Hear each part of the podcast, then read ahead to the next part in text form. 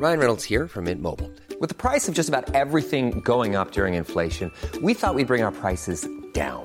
So to help us, we brought in a reverse auctioneer, which is apparently a thing.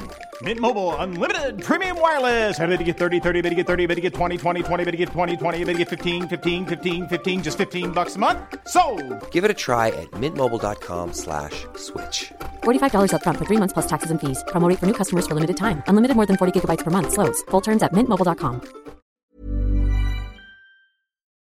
Bonjour, bienvenue dans la saison 2 de Comme d'Archie, le podcast qui vous ouvre les portes du monde fascinant de l'architecture, dans une approche non manichéenne et pour ne pas opposer passé et futur, dans une réflexion transversale permettant de vivre au présent dans un cadre de vie plus heureux car mieux identifié.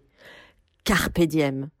Je suis Anne-Charlotte, chroniqueuse du podcast, accompagnée de l'ingénierie son pour vous offrir le meilleur. Merci et heureuse de votre fidélité. Maintenant, place au talent. Bienvenue dans Comme d'Archie. Chers auditeurs, ravis de vous retrouver aujourd'hui en compagnie de l'agence Calque. Bonjour Jean-Philippe Leboeuf Bonjour. et bienvenue dans Comme d'Archie. Vous êtes architecte DPLG depuis 1983, titulaire d'un diplôme en urbanisme de l'Institut d'études politiques de Paris 1985 et fondateur, président, associé de l'agence Calque. Pour nos auditeurs, Calque est une importante agence de 130 collaborateurs, c'est ça? Oui, c'est ça, 130 par ce jour. 11e agence française dans le classement 2020, laquelle a, je cite, trois métiers, la maîtrise d'œuvre de conception, la maîtrise d'œuvre d'exécution et le projet management. Calque est guidé par deux valeurs fondatrices, la passion et l'exigence, la passion de construire et de reconstruire la ville, l'exigence indispensable pour dialoguer avec le temps. Commençons par le début. Quel est votre parcours, votre jeunesse, où s'est ancrée votre envie d'architecture et quelles ont été vos études? Alors pour commencer, je dirais que je n'ai pas dans mon entourage proche, si ce n'est un, cousin euh, architecte. Donc je n'ai pas grandi comme certains de mes confrères euh, et amis euh, sur la planche à dessin de leur papa. Euh, J'avais dans mon entourage une famille avec un père qui était peintre, sculpteur, certes, et, fin lettré, je dirais, mais pas grand-chose qui allait au- au-delà de, ça. Pour ce qui me concerne, j'ai toujours été d'un esprit assez scientifique, et donc euh, j'étais plutôt parti pour faire un métier d'ingénieur, et je travaillais beaucoup au niveau du dessin à côté, mais pour euh, le plaisir. En fait, je crois que à la suite, je me suis inscrit dans l'idée que je voulais être libre et il est clair que la liberté ne passait pas par les concours et les grandes écoles. Donc j'ai choisi euh, d'avancer dans une certaine rationalité, mais également créativité vers l'architecture. Et c'est ce qui m'a porté vers l'architecture et ce qui m'a mis sur la voie. Et finalement, j'y ai, comment dire, plus que cultivé mon jardin et trouvé mon compte. Alors, euh, votre jeunesse, comment ça s'est euh, un petit peu imbriqué tout ça? Alors, euh, si on parle de, mes premiers pas en école d'architecture, je, suis passé par les beaux-arts. Euh, À l'époque, euh, c'était une unité pédagogique, c'était l'unité pédagogique numéro 7, où j'ai démarré. J'ai fait, comment dire, plusieurs ateliers. Et puis, j'ai pris quand même mon temps, puisque j'ai passé une année de plus, puisque je l'ai fait en 7 ans.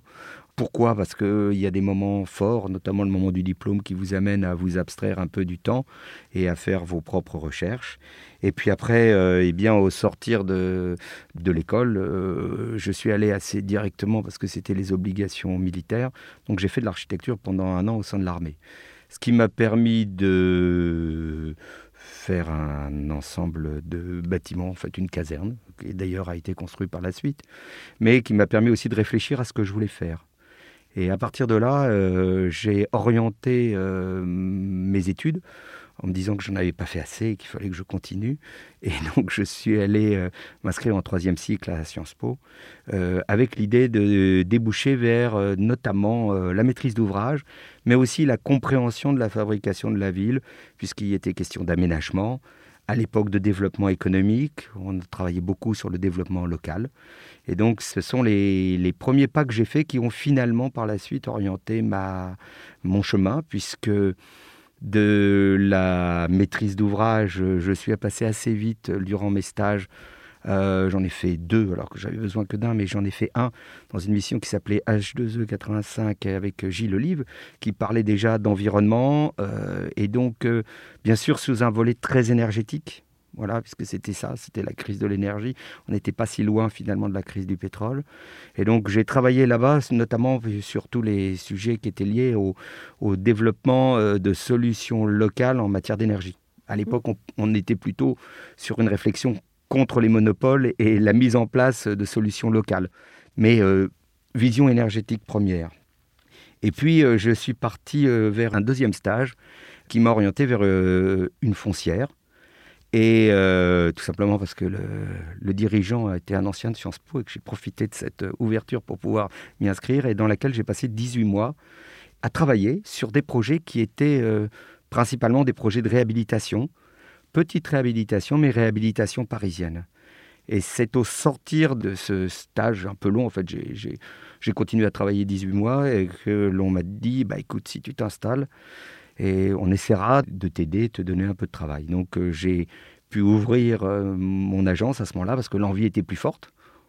Tout le monde m'a demandé pourquoi je quittais, en disant bah, T'es au chaud, là c'est bien, on est maître d'ouvrage, on, on a une vision, on a une, euh, qui était très intéressante, mais euh, l'envie de pouvoir euh, exercer mon métier était le plus fort. Ouais, vous parliez de liberté au départ? Oui, je pense que un des, un des moteurs forts, c'est à la fois une envie de liberté que l'on paye à travers euh, un certain asservissement à ses, clients, ses concours, mais euh, c'est un élément fort et un désir fort aussi de pratiquer son métier, c'est-à-dire euh, de, projeter et de construire et, de, et de réaliser ce qu'on a dans la tête, de participer en tout cas à l'élaboration de la ville.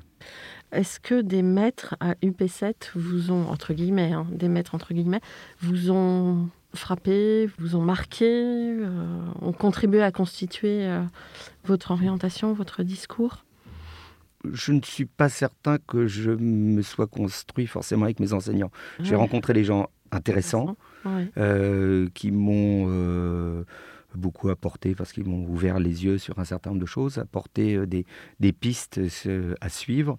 Euh, pour autant, euh, voilà, c'est une époque où il y avait aussi tout un débat autour du projet architectural et sur son enseignement, puisque quand je suis arrivé, il y avait notamment des gens comme euh, Siriani, l'atelier Uno, qui s'est construit au moment où j'arrivais, mais qui est parti à ce, moment-là.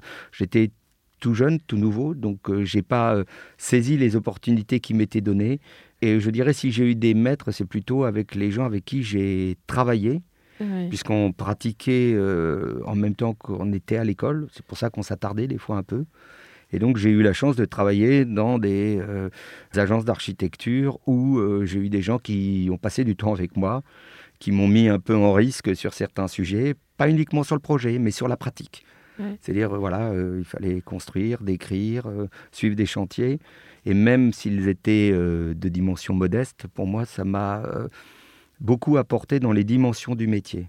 C'était des agences euh, emblématiques ou? Non, pas des agences euh, emblématiques, mais remettons-nous dans la perspective. Euh, on va dire, j'ai passé mon diplôme en 83, donc il y a eu un élément fondateur qui est 81 avec l'arrivée de, nouvelles signatures et de voilà et, leur mise en lumière parce que voilà Jean Nouvel, euh, Christian de Porzampar étaient des gens déjà assez importants. J'avais dans mon diplôme Claude Vasconi qui m'avait proposé de venir travailler dans son agence, mais pour autant voilà c'est c'était malgré tout encore un peu académique par certains côtés. Et donc, voilà. Donc, j'ai surtout beaucoup voyager, regarder euh, ce qui se produisait. Il y avait des laboratoires, euh, quand même, les, villes nouvelles, où il y avait des développements qui se faisaient. On travaillait beaucoup sur le logement, des choses qu'on a un petit peu perdues euh, dans les approches qu'on a aujourd'hui. Et donc, voilà, aller voir ailleurs, passer du temps à aller visiter des bâtiments, les prendre en photo, regarder comment ça fonctionnait, et puis apprendre le métier dans la pratique terre à terre qui est importante. Si on veut aller à l'objet, il faut être capable euh, d'en maîtriser le process. Bien sûr. Donc le début de votre agence, euh, vous commencez tout seul? Comment ça se passe? Alors, je n'ai pas commencé tout seul. Euh, J'ai commencé avec un associé qui s'appelle Emmanuel Quin, Ouais. qui est aujourd'hui toujours associé avec moi. Et que vous avez connu de quelle manière? Eh bien, en fait, euh, je l'ai rencontré dans le cadre de mon service militaire. Et en fait, on était deux archis et on, s'est parlé. Euh, on a dessiné, on a travaillé pendant un an sur des projets et euh, finalement, bah, on s'est dit que on continuerait bien. Et c'est comme ça que ça s'est fait. Sachant qu'on avait, j'ai vu son diplôme, il avait vu le mien, on avait les mêmes affinités architecturales. Et donc, euh, tous ces éléments-là nous ont portés à nous installer et prendre le risque de monter notre agence. Il est toujours avec vous aujourd'hui? Oui. Et euh, du coup, vous êtes resté en binôme pendant longtemps Ou comment ça s'est... Alors, nous avons eu euh, la chance, et c'est ce qui nous intéressait, de pouvoir démarrer et de construire très vite derrière. Donc, on, on a développé ensemble l'agence, sachant que les débuts d'une jeune agence comme ça nécessitent aussi de faire du travail avec d'autres, donc d'autres agences. Euh, Il y a bien sûr un besoin de tenir sur le temps et donc euh, de trouver euh, des missions qui soient euh, plus rémunératrices peut-être que celles qu'on engage pour soi. À partir de là, euh, nous avons, euh, comment dire, dans le cadre de ce que je disais, je sortais d'un stage dans une foncière et assez vite, ce sont les problématiques de réhabilitation qui se sont posées, chose qui n'était absolument pas courante. Donc quelque part, j'ai eu pas mal de chance, nous avons eu pas mal de chance d'être, euh, entre guillemets, aiguillés vers un sujet qui va devenir le cœur de notre pratique. Donc euh, au départ, euh, nous étions partis pour construire. Là, la réhabilitation nous a un petit peu euh, saisis. On a eu des projets et nous avons travaillé beaucoup avec des foncières. Donc, réhabilitation marchait assez bien avec le terme de foncière, c'est-à-dire des sociétés qui construisaient pour elles-mêmes, dans une vision pérenne, et qui nous demandaient de mettre en valeur, de remettre en valeur, de développer euh, sur des bases nouvelles, euh, sur des pratiques nouvelles, euh, des bâtiments anciens. Donc c'est un sujet qui a été, dès le départ, au cœur de nos pratiques. Finalement, vous étiez un petit peu d'avant-garde, parce qu'aujourd'hui, on en parle beaucoup dans le cadre du développement durable, de plutôt réhabiliter au lieu de détruire et reconstruire. Alors j'ai tendance à dire oui, effectivement, euh, je ne dirais pas qu'on était d'avant-garde, mais c'est une Oui. pratique qui nous a semblé euh, très intéressante pour différentes raisons. D'abord parce qu'elles nous ont obligés à être très techniques. Mm. Techniques parce que la réhabilitation, ce n'est pas un bâtiment neuf, ça nécessite d'être inventif et créatif euh, d'un point de vue technique, mais aussi créatif parce que la conception, même si souvent c'est difficile de montrer ce que l'on a fait, une bonne conception en réhabilitation, c'est une conception qui ne se voit pas, qui disparaît dans l'immeuble. Finalement, on prend un immeuble qui a 100 ans et on va le remettre euh, au niveau du, jour, non pas uniquement avec des équipements, mais dans sa distribution, dans son fonctionnement. Il y avait de la transformation de bureaux en logement déjà, et il y avait euh, l'inverse aussi. Et donc ces éléments-là font qu'on pratique sur des structures, on s'adapte aux structures, on, on apprend beaucoup de ce que faisaient, euh, entre guillemets, les, les constructeurs euh, précédents. Vous Et- avez travaillé sur de l'osmanien, beaucoup, j'imagine? Alors on a travaillé euh, effectivement euh, sur de l'osmanien, sur les premières réalisations, mais aussi sur de très beaux bâtiments des années 70. Quand je dis très beaux, avec euh, comment dire, une belle qualité de construction, des finitions qu'on n'aurait plus forcément aujourd'hui. Ça donne beaucoup d'humilité dans l'approche que l'on a. C'est-à-dire humilité par rapport à ce qui s'est fait précédemment, saisir l'esprit du lieu pour pouvoir euh, ne pas l'éteindre et au contraire le transformer et le valoriser.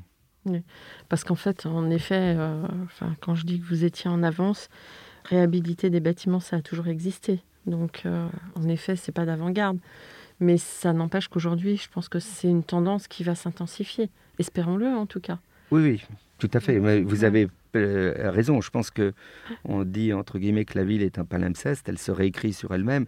La réhabilitation, c'est ça. Et effectivement, c'est un sujet où euh, nous, que nous avons abordé avec pas mal d'humilité, puisqu'il s'agit aussi de, euh, comment dire, d'intégrer euh, des nouveaux usages dans des constructions euh, qui n'étaient pas adaptées à ça, si ce n'est que l'osmanien est vraiment une construction, une typologie de construction extrêmement bien conçue et réversible, souvent parce que c'était des immeubles de rapport, et que Mm. le fait de pouvoir les distribuer d'une façon ou d'une autre rendait possible la reconversion de l'immeuble.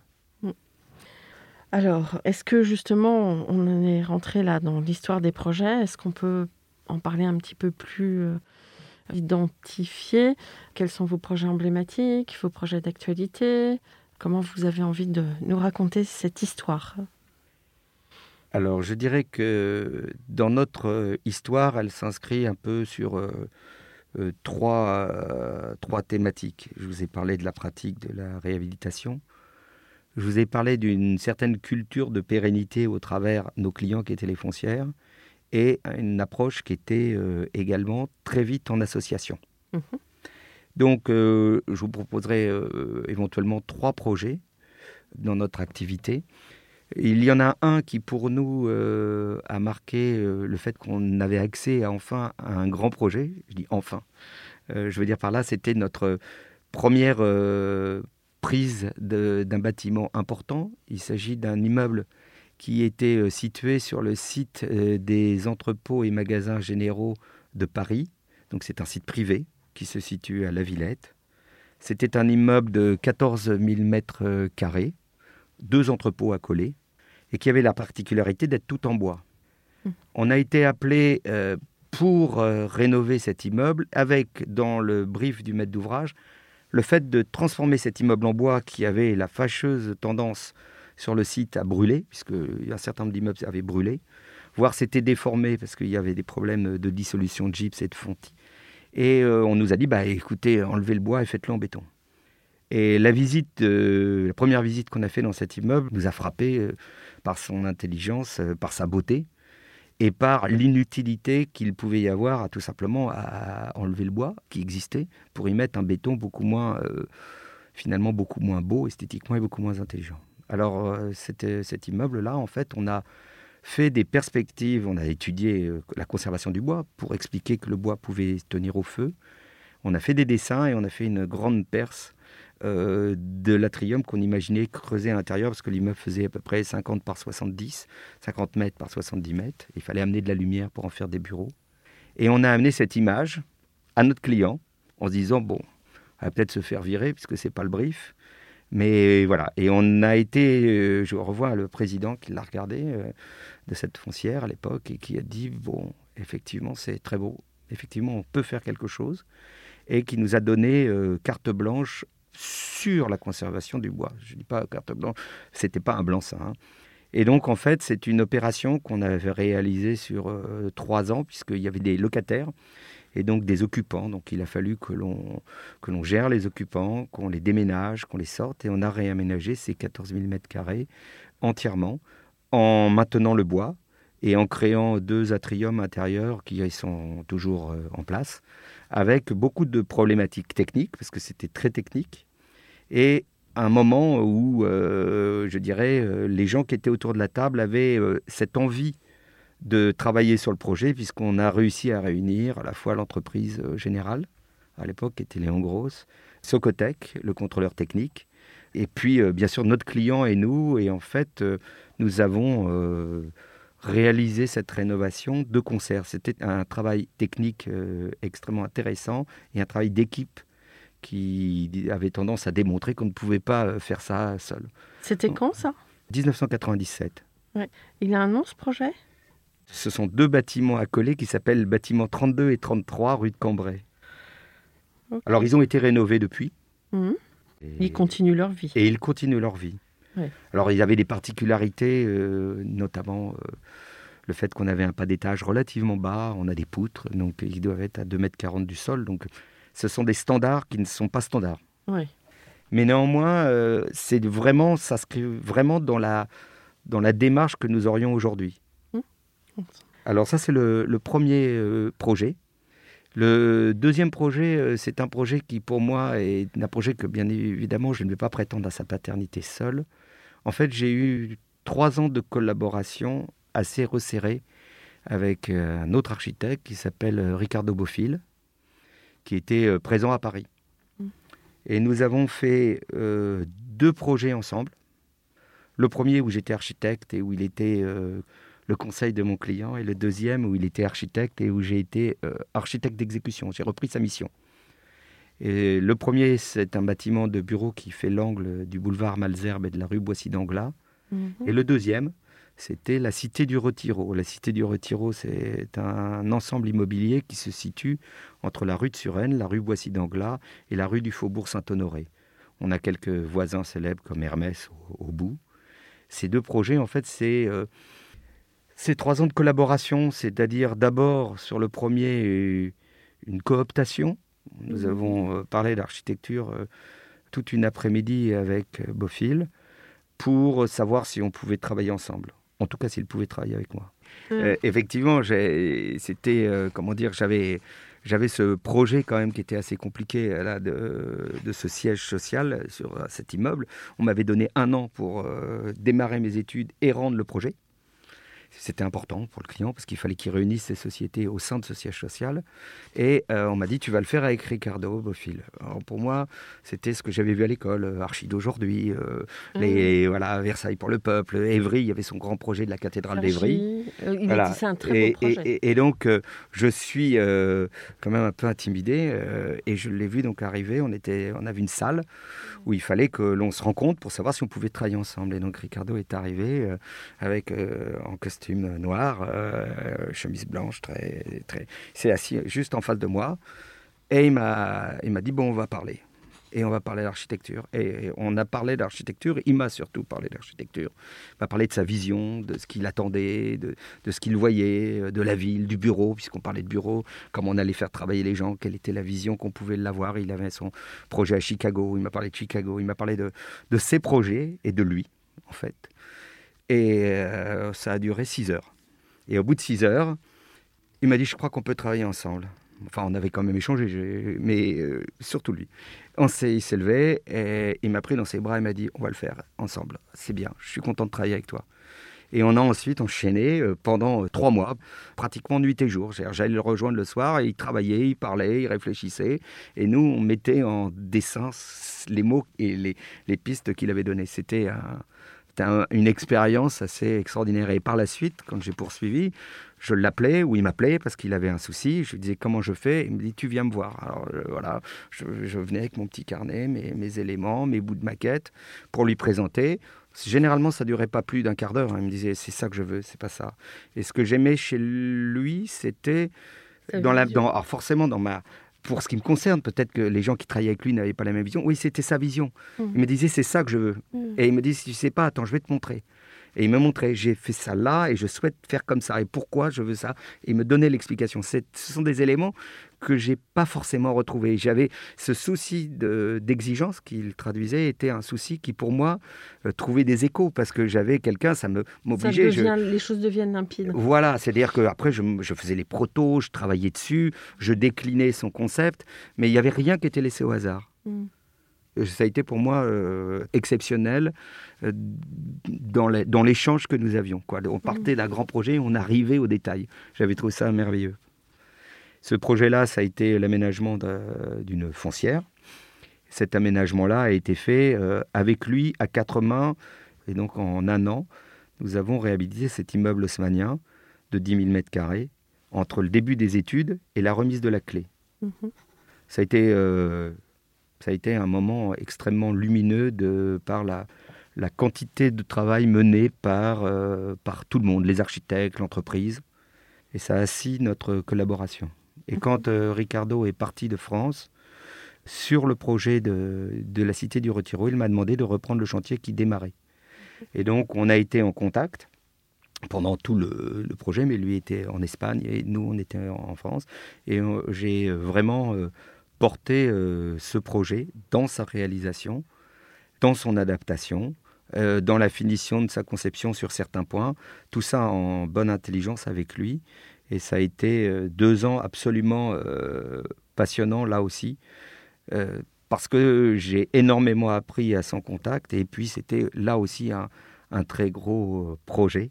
Et donc cet échange-là m'a a été extrêmement important dans la construction de notre agence. Mmh. Que pensez-vous, puisque c'est quelqu'un que vous connaissez bien, de son interprétation néo de, l'architecture? La réintroduction d'un certain langage euh, de l'architecture historique, les corniches, les références, les colonnes, enfin tout ce vocabulaire. Qu'est-ce que vous en pensez? Je... Qu'est-ce que j'en pense? J'étais à l'école quand, c'est... quand Ricardo est arrivé en France. Je pense que la pratique qu'il a eue, euh, notamment euh, sur Barcelone, si vous allez euh, visiter par exemple Valdenset, mhm. qui pourrait s'apparenter par sa typologie à ce qu'il a fait sur le Palazzo d'Abraxas. Je pense qu'il y a des choses intéressantes je ne mm. parlerai pas forcément du rendu euh, mm. d'un monument pour le peuple. C'était un des, textes fondateurs qui avait été qui était paru dans un archive d'aujourd'hui. Donc je voilà, ce que je sais moi, ce que j'ai aimé euh, chez Bofill.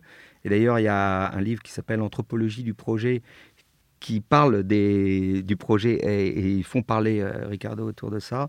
Qui, moi, je pense qu'il a dit des choses intéressante, qu'il y a des éléments dans sa pratique, en tout cas moi que j'ai apprécié, mhm. et euh, une certaine rigueur de travail euh, que je n'ai pas forcément retrouvé dans la pratique avec d'autres architectes. Mais j'ai eu la chance de rencontrer beaucoup de gens intéressants. Donc, euh, mais voilà. D'accord. Alors continuons sur vos références à vous. Alors la, la, troisième référence est là aussi une référence partagée, mais c'est une référence qui est en cours et d'actualité puisque je pense que l'on peut parler euh, par saut de puce de 10 ans en 10 ans, euh, on va dire, euh, sur l'opération de Morland. Mm. Donc, Morland Mixité Capital, c'est une opération à laquelle je participe en tant qu'architecte associé à David Chipperfield depuis le début de sa conception, depuis le concours. Et c'est une opération qui me semble emblématique d'une manière différente d'envisager la ville.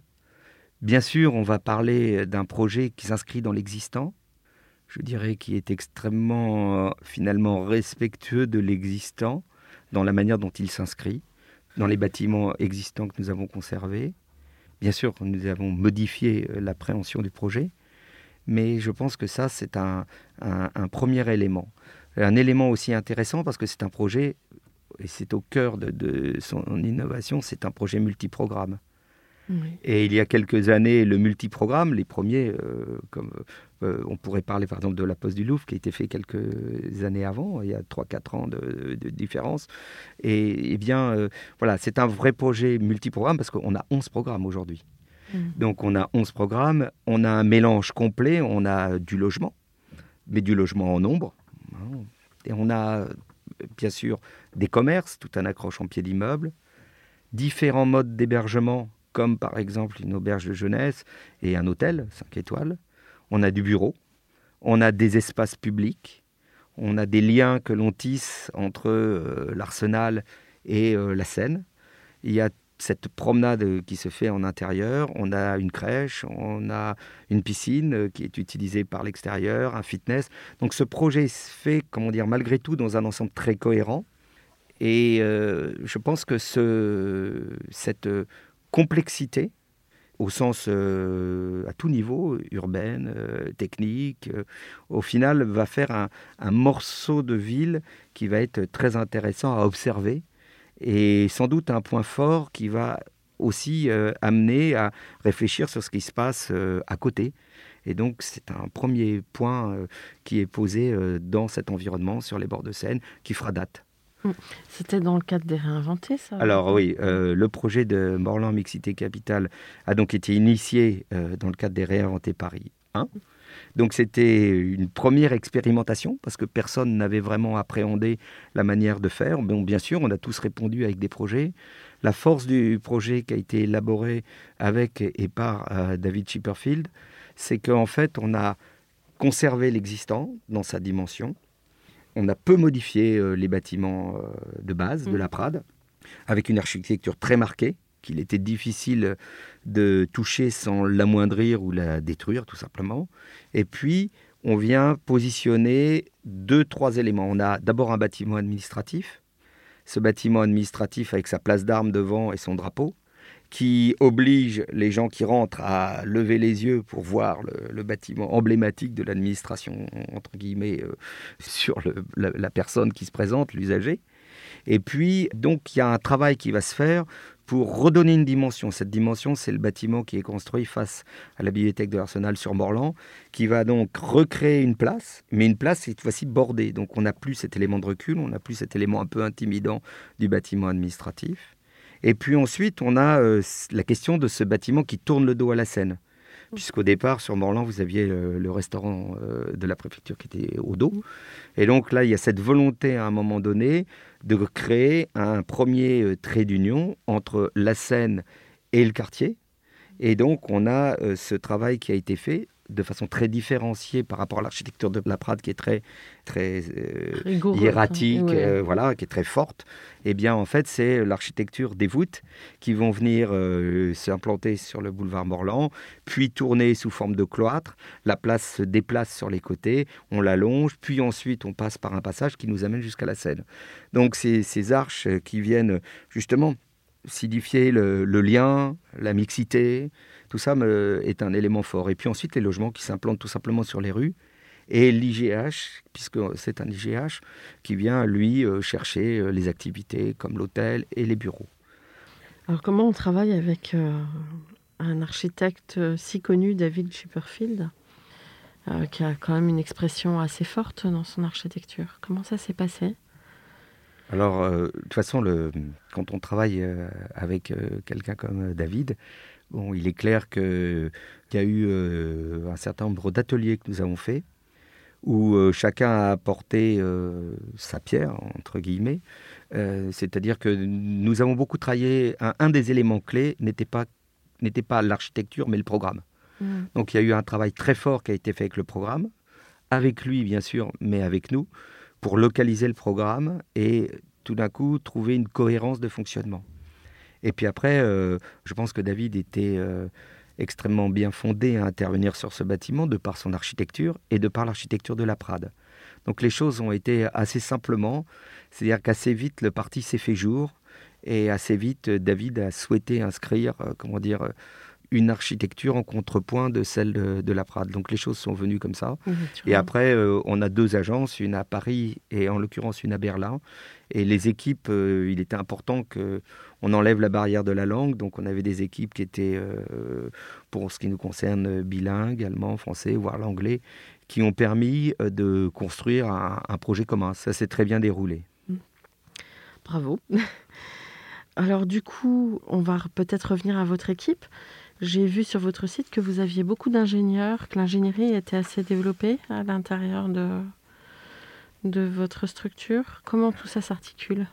Alors, un des éléments euh, clés de notre pratique, ça a été, et je n'en ai pas du tout parlé jusqu'à présent, ça a été la maîtrise d'œuvre d'exécution, l'architecture d'exécution. Il est vrai que dans le cadre notamment d'interventions avec des foncières, il y a une attente forte qui est posée à l'architecte, qui est de mettre en œuvre et de réaliser un projet avec la promesse du projet. Cette promesse du projet, c'est euh, d'abord sa promesse bien sûr architecturale et avec sa conception, sa création, qui est importante puisque c'est la nouvelle image, c'est ce que le maître d'ouvrage, ce qui a séduit le maître d'ouvrage et pour lancer dans certains cas le projet. Mais aussi euh, la promesse euh, d'aller au bout, techniquement, d'aller au bout financièrement et, et en fait on va dire que le maître d'ouvrage va vous confier une somme, 100 millions, 20 millions, 5 millions, qu'importe chacun à, sa, à, son échelle, mais il va vous confier une somme et vous allez devoir euh, gérer cette somme jusqu'au bout. Vous êtes un espèce de, de passant et de passeur. Et cette relation de confiance qu'il établit avec son maître d'œuvre est essentielle. Et je dirais que dans notre cas, c'est sur cette pratique-là que nous avons construit la relation de confiance avec les clients. C'est-à-dire qu'on dessinait un projet, on imaginait un projet, et derrière, on le réalisait. Et donc, cette capacité à réaliser ce que l'on avait imaginé, ou à conduire une opération jusqu'au bout, puisque nous avons aussi construit en association avec d'autres, voire pour le compte d'autres architectes, eh bien, c'est essentiel. Donc, euh, ce métier-là, que j'appellerais de la maîtrise d'œuvre au sens noble du terme, elle est réalisée par des architectes, mais elle est aussi réalisée par euh, des ingénieurs dont la qualité va être de comprendre euh, ce qu'ils ont à faire et de construire de l'architecture. Donc euh, nous avons effectivement différents métiers, mais surtout différents personnels, avec chacun une vision différente de l'ouvrage entre la conception et la réalisation. Voilà, c'est ce qui fait notre spécificité et ce qui fait euh, qu'on a réussi à tisser des, des liens de confiance avec nos clients, puisqu'on était en mesure de réaliser ce qu'on disait et ce qu'on dessinait. Et cette relation de confiance, c'est aussi l'idée quand il- on travaille ensemble qu'on va aller au bout. Mm. On va aller au bout. Il n'est pas rare qu'on soit venu nous chercher en cours de projet pour terminer un travail qui ne l'était pas. Voilà. Mhm. Voilà. Donc, euh, mais c'est aussi parce que on a cette envie. Je, je dirais, je vous ai parlé de liberté. Faudrait aussi parler d'envie et de désir. C'est important et je pense que l'acte de construire est, extrêmement motivant. Et dans la pyramide d'âge de l'agence, un certain nombre de jeunes ingénieurs ou de jeunes archis viennent parce qu'on a de beaux projets, parce qu'il y, a une- motivation à faire et à bien faire, et à apprendre son métier et à continuer à l'apprendre. Alors justement, vous parlez de beaux projets. Vous pouvez nous en citer quelques-uns, en plus de ceux que vous avez décrits? Alors, il y a différents types de projets. Il y a ceux que nous avons euh, réalisés sous notre propre signature. Donc, je, parlerai euh, par exemple de projets, dont un que nous avons en cours et qui est d'ailleurs euh, en association avec une jeune agence qui s'appelle Bond, qui est un bâtiment pour Covea, Pong, là qui est en cours de, de projet, qui est aussi un bâtiment multiprogramme avec du co-living, avec donc une, de nouveaux types de programmes. Préalablement à ça, avec Covea, nous avons livré une, une opération qui est euh, sur euh, l'avenue Kléber, qui est le 6 avenue Kléber. C'est l'ancien siège de Kléber-Colombe, avec un très bel immeuble 1900 et un immeuble des années 50, fait par un industriel, donc du bureau très fonctionnaliste. Euh, Là, euh, donc ça, c'est un, un bel ensemble que nous avons réalisé. Nous avons ensuite réalisé de beaux chantiers, là cette fois-ci en maîtrise d'œuvre ou en association. On en a livré un vendredi avec euh, Dominique Perrault, qui en est l'architecte. C'est la Poste du Louvre, puisque Oui. nous avons repris euh, le chantier de la Poste du Louvre il y a deux ans et demi.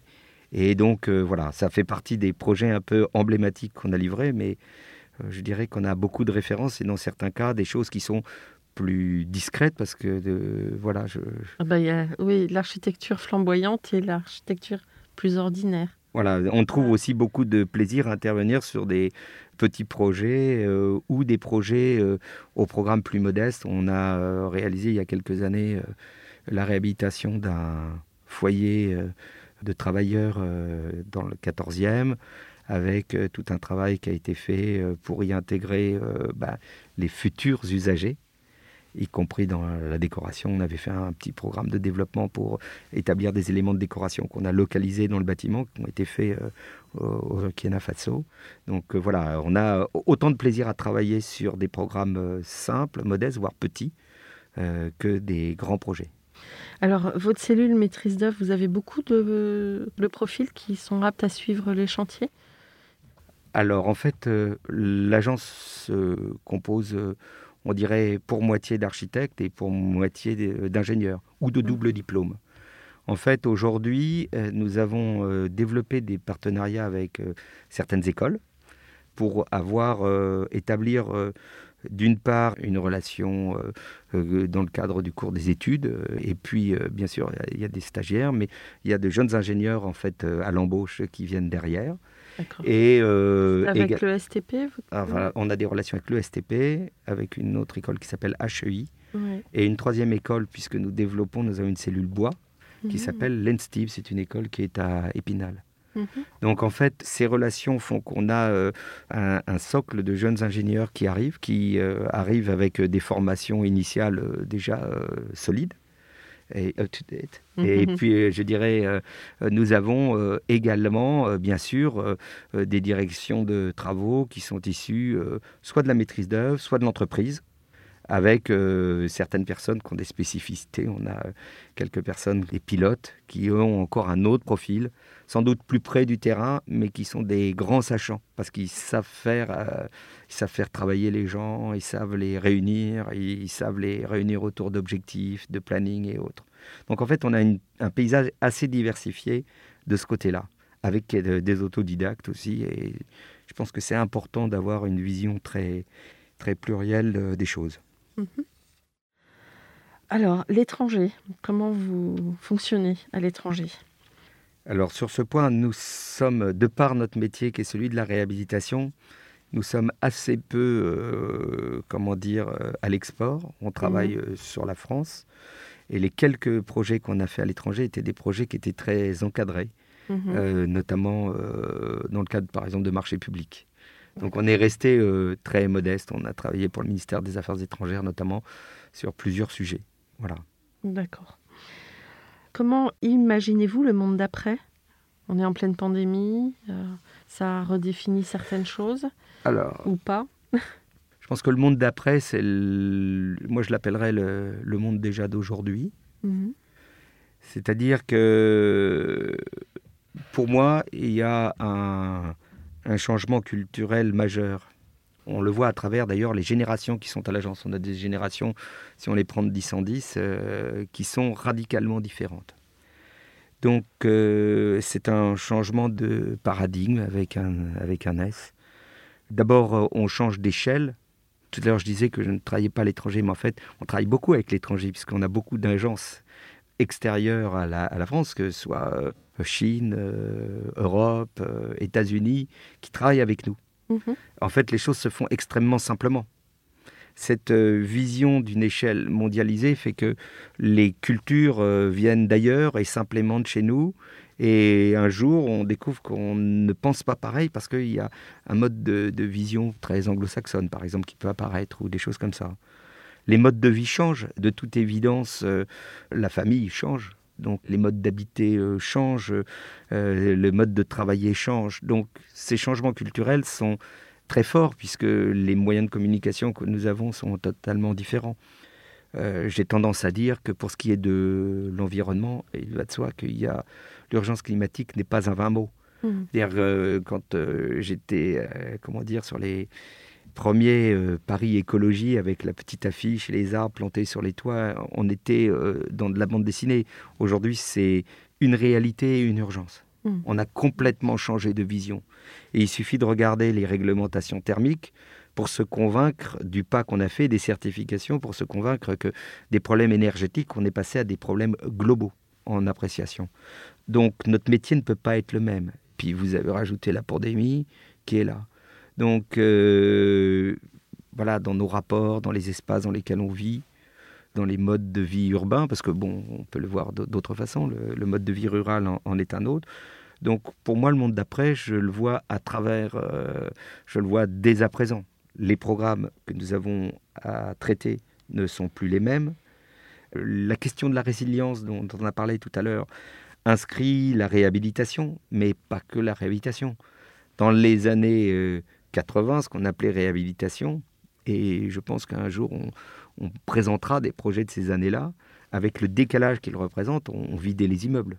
On n'est plus du tout dans une réhabilitation où on démolit et on reconstruit. On est dans une réhabilitation qui est, totalement différente. Nous avons euh, des modes constructifs qui sont aussi différents. L'influence du biosourcé et du bas carbone. Tous ces éléments-là changent complètement nos pratiques. Mais ça change nos pratiques loin. C'est-à-dire qu'aujourd'hui, quand on parle de construire en bois, nous avons donc une équipe, on a également euh, quelqu'un qui est venu faire euh, sa thèse à, l'agence, une doctorante, sur le changement des pratiques au regard du bois. Ça veut dire aussi qu'il faut que tout le monde y mette du sien. Quand je parlais de changement culturel, ça change les pratiques techniques, ça change les outils. Mm. Quand on rénove un bâtiment en bois du 19e comme on est en train de le faire, on trouve une société capable de faire les mesures pour identifier les bois, pour faire une vraie expertise technique. Ça veut dire qu'en fait, on est dans un moment où on est obligé de, tout réinventer. Si vous prenez euh, le, co-living, euh, le co-living, euh, vous ne trouvez pas la ligne dans le code de l'urbanisme. Hmm. Il y a plusieurs manières de le faire. Et quand vous le superposez à des bureaux, vous ne trouvez pas la ligne dans les notices de sécurité. Et quand vous allez voir les pompiers, ben, les pompiers ils vous regardent en vous disant ben, ça marche pas.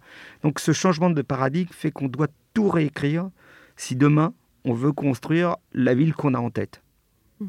Donc euh, je dirais que le, Finalement, c'est une reconquête quelque part? ah ben c'est c'est Hmm. c'est plus c'est une reconquête, c'est c'est quelque chose qui est passionnant parce qu'il y a énormément de choses à réinventer. Et un enjeu euh, crucial.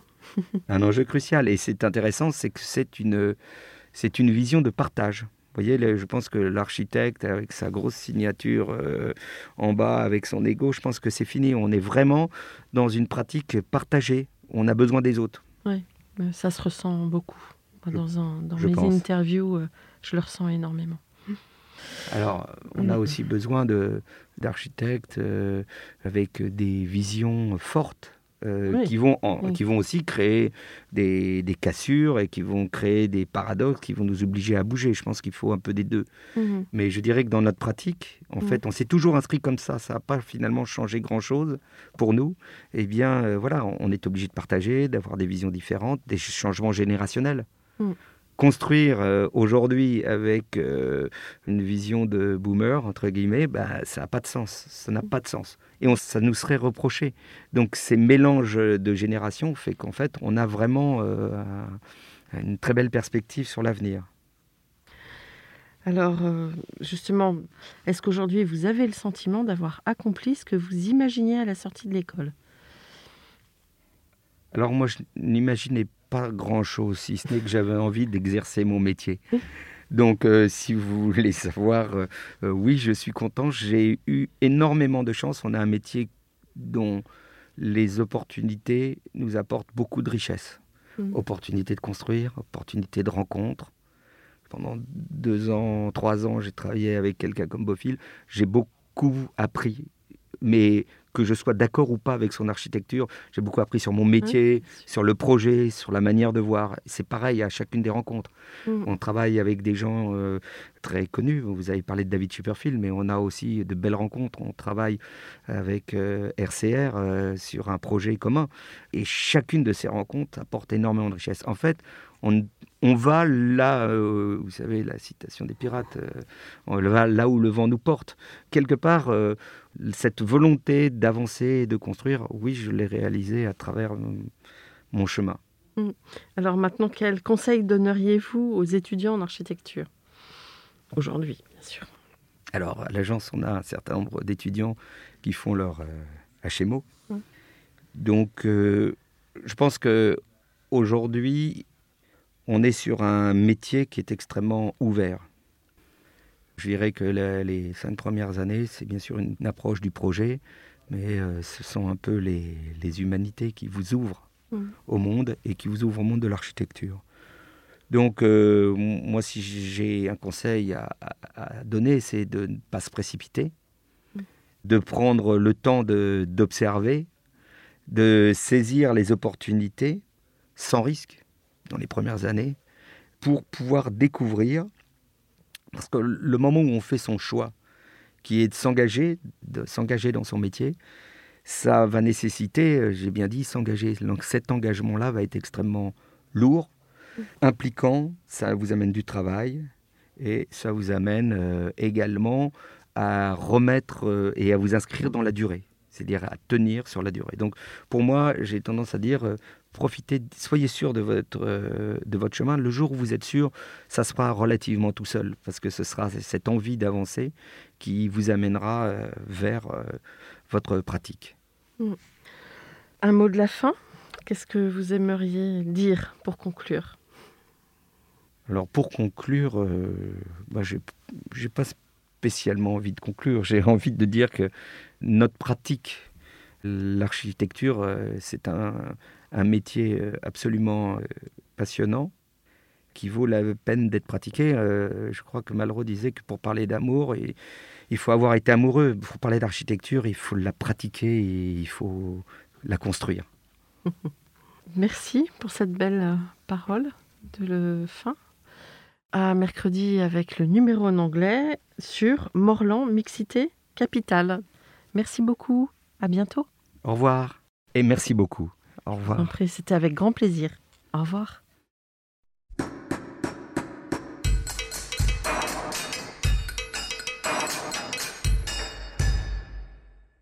Chers auditeurs, merci pour votre écoute. N'oubliez pas de retrouver nos sujets en avant-première sur Instagram à l'adresse C-O-M-D-A-R-C-H-I podcast. Si vous aimez ce podcast, favorisez sa diffusion en lui donnant 5 étoiles sur Apple Podcast, plus un petit commentaire, ou sur votre plateforme de podcast favorite. Et surtout, abonnez-vous pour écouter tous nos épisodes gratuitement. À bientôt, et d'ici là, Prenez soin de vous. Imagine the softest sheets you've ever felt. Now imagine them getting even softer over time. That's what you'll feel with Bowl and Branch's organic cotton sheets. In a recent customer survey, 96% replied that Bowl and Branch sheets get softer with every wash. Start getting your best night's sleep in these sheets that get softer and softer for years to come. Try their sheets with a 30-night guarantee. Plus, get 15% off your first order at bowlandbranch.com. Code BUTTERY. Exclusions apply. See site for details.